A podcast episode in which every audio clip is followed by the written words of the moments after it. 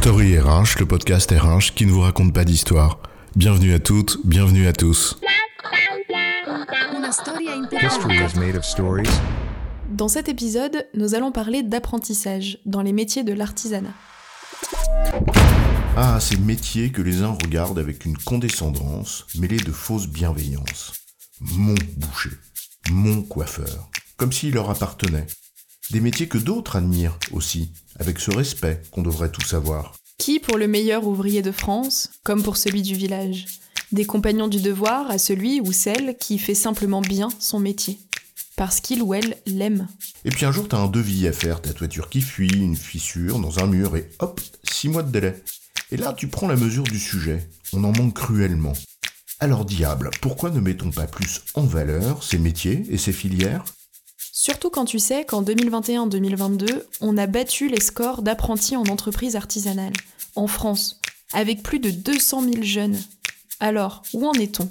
Apprentissage et artisanat en France, c'est quoi l'histoire?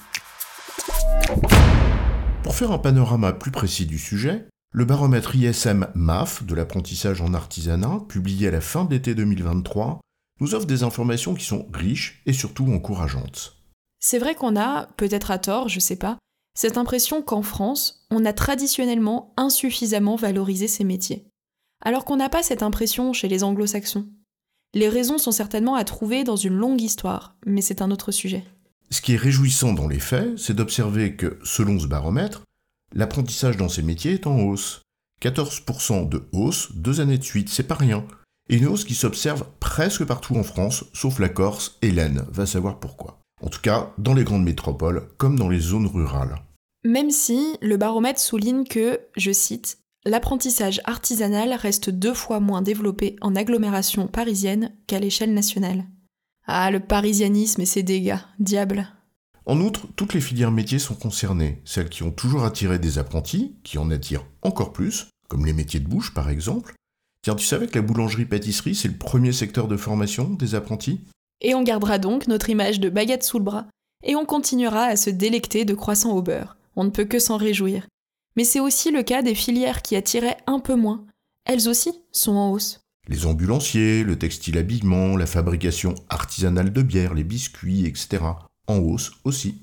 Les dispositions légales ont certainement joué leur rôle dans cette hausse, ça va sans dire.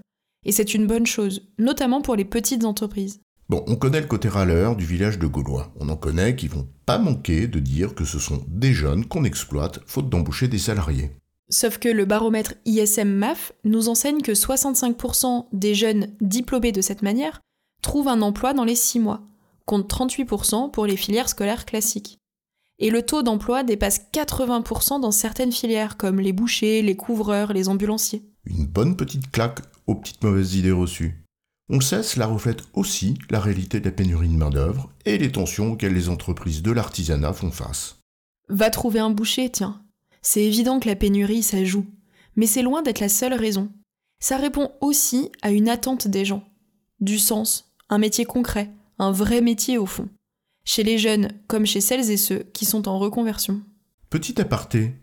La reconversion professionnelle en japonais, c'est tenshoku, et cela vient de Ten, le ciel, et Choku, le métier. Un métier est cette image d'infini et d'élévation de la personne. Est-ce la quête de sens dont on nous parle si souvent? Peut-être. Ou tout simplement la noblesse d'un métier. Parce qu'au fond, peut-être que les gens aiment leur travail, qu'ils aiment même bien le faire, mais qu'ils se désengagent d'entreprises qui ne leur permettent pas de le faire honnêtement. Bref, on pose ça là. Un métier, ça unit, on s'y réfère, ça forge une identité. On est un métallo comme on est un fromager ou un cheminot, c'est noble. Le syndicaliste anarchiste Proudhon, en 1932, parlait de la volupté immense de son métier de composteur en imprimerie. D'un côté, une attente de beaucoup de gens, et d'autre part, un besoin des entreprises. Ce serait franchement stupide de ne pas chercher à développer les filières qui y mènent au mieux. Donc lutter contre les idées reçues sur l'apprentissage en artisanat, genre t'es nul à l'école, t'es puni, tu finiras ébéniste, au lieu de prendre conscience qu'il est peut-être bien plus noble de lire le fil du bois, plus dur de manier le fil à couper le beurre, que d'écrire des conneries dans des PowerPoint ou faire des posts de grosses hackers sur les réseaux. Ou des podcasts. En résumé, les métiers d'artisanat sont moteurs dans l'emploi des jeunes. Leur apprentissage est donc une dynamique à entretenir en valorisant ces métiers parce qu'ils sont nobles, et en sortant peut-être aussi d'un discours élitiste parisiano-centré. J'ai bon chef?